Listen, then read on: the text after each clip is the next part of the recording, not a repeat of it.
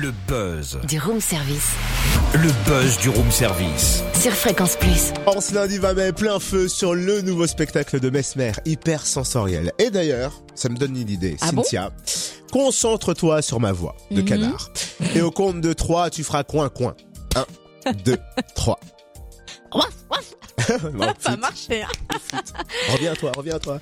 Revenons plutôt au célèbre fascinateur québécois qui propose un grand rendez-vous interactif et euphorique à la commanderie de Dole le 19 juin. Il est au téléphone avec nous. Mesmer, vous l'est un peu tôt peut-être, hein, on vous réveille?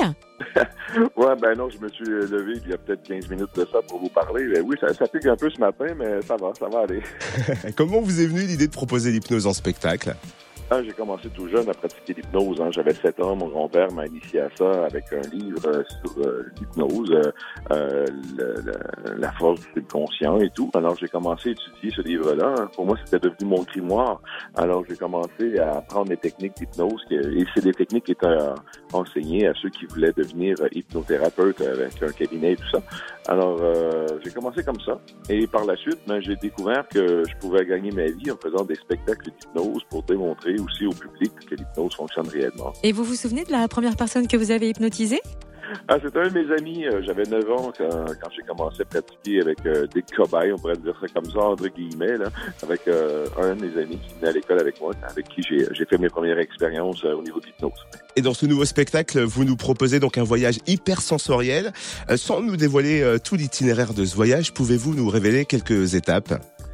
Ben, disons que dans le spectacle hypersensoriel, je me sers euh, beaucoup de technologie pour euh, amener l'hypnose, euh, l'état hypnotique chez les personnes. Alors, je peux hypnotiser les gens avec les sens, hein, parce qu'hypersensoriel, on va jouer avec les sens.